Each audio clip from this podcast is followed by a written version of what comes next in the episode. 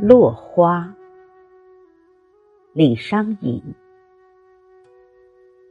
高阁客尽去，小园花乱飞。参差连曲陌，迢递送斜晖。长断为人扫，眼穿仍欲归。芳心向春尽，所得是沾衣。注释：花乱飞，指暮春景象。芳心，此处系双关语，指花，也指自己看花的心意。沾衣，指流泪。眼穿，望眼欲穿，欲热切盼望。归，春光过尽。参差，高低不齐，此处指落花堆积。曲末，曲径的意思。迢递，遥远的意思。斜晖，夕阳的光辉。向。跟着、随着的意思。译文：高高的楼阁之上，客人竟如此走了。小小的庭院里，风吹得千万片残花乱飞，上下飞舞的落花洒向弯曲的小路，飘散远飞。像在送别着落日斜晖，柔肠寸断，不忍把落花扫去。望眼欲穿，春花短暂，即归去。爱惜芳菲之心，也随春而去，只留得盈盈清泪沾湿衣裳。赏析。这是一首专咏落花的诗。高阁客尽去，小园花乱飞。首联写落花与人的心情，含蓄蕴藉，耐人寻味。小园花乱飞一句，不过是人皆可道之落花景象，并不新奇。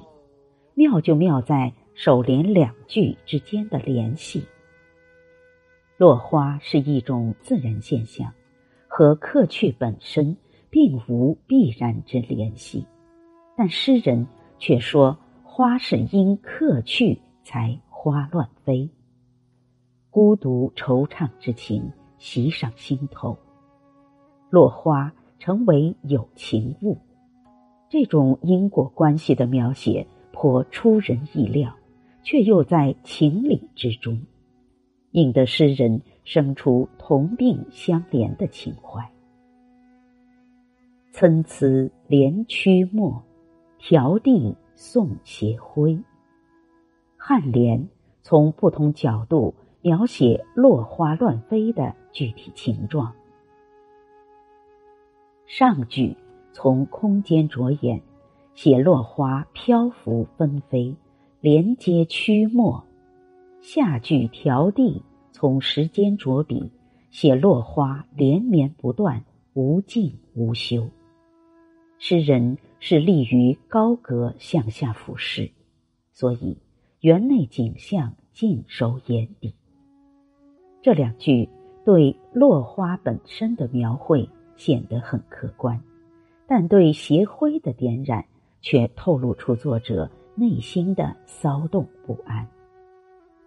此时此刻，在他眼前出现的落花和斜晖，已不是常人眼里的自然现象，而是同人一样充满感情、具有生命的事物。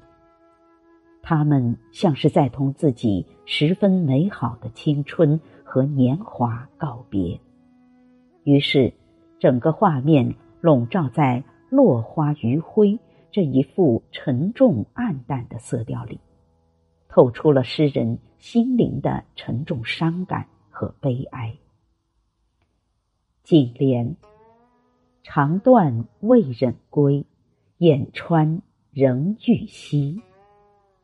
在前面描写的基础上，直接抒发了诗人的情感，渴望花不再落而不能。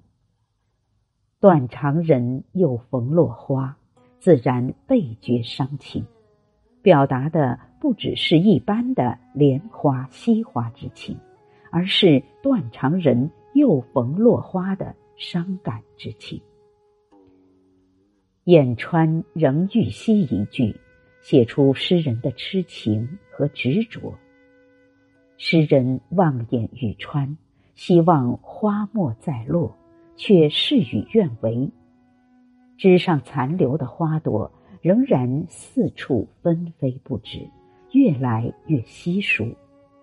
一个长断，一个眼穿，把诗人的悲凉心境刻画得淋漓尽致。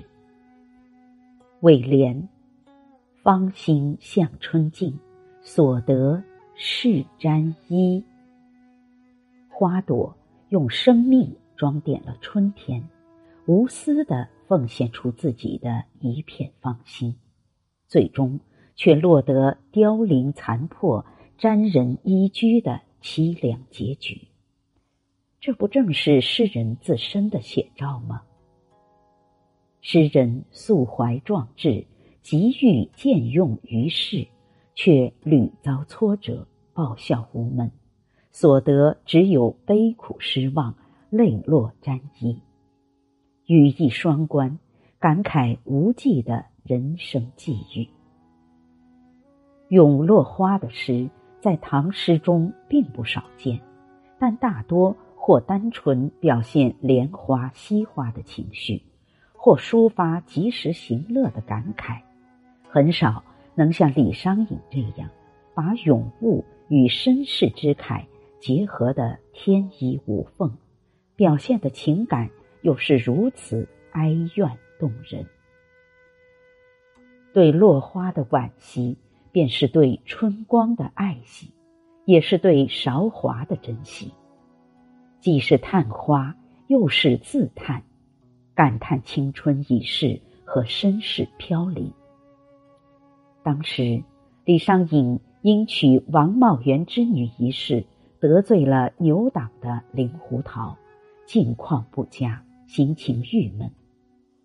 自然景物的变化极易引发他的忧思积愁，于是便借园中落花，隐约曲折的吐露自己的心境。全诗洋溢着伤春惜花之感。情思如痴，委婉动人。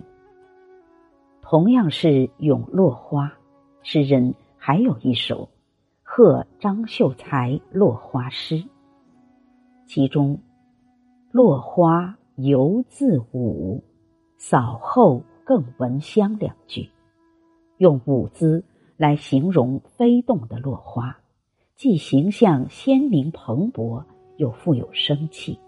对经久不灭的花香的描写，更表现了落花形象的美好和品格的高洁，创造了新鲜的意境。这是诗人借落花勉励人们不要因失败而沉沦。与这首寄予身世之哀的落花诗相比，却是情趣迥异。另是一番意境。落花，李商隐。高阁客尽去，小园花乱飞。参差连曲陌，迢递送斜晖。长断。未忍归，雁穿仍欲归。芳心向春尽，所得是沾衣。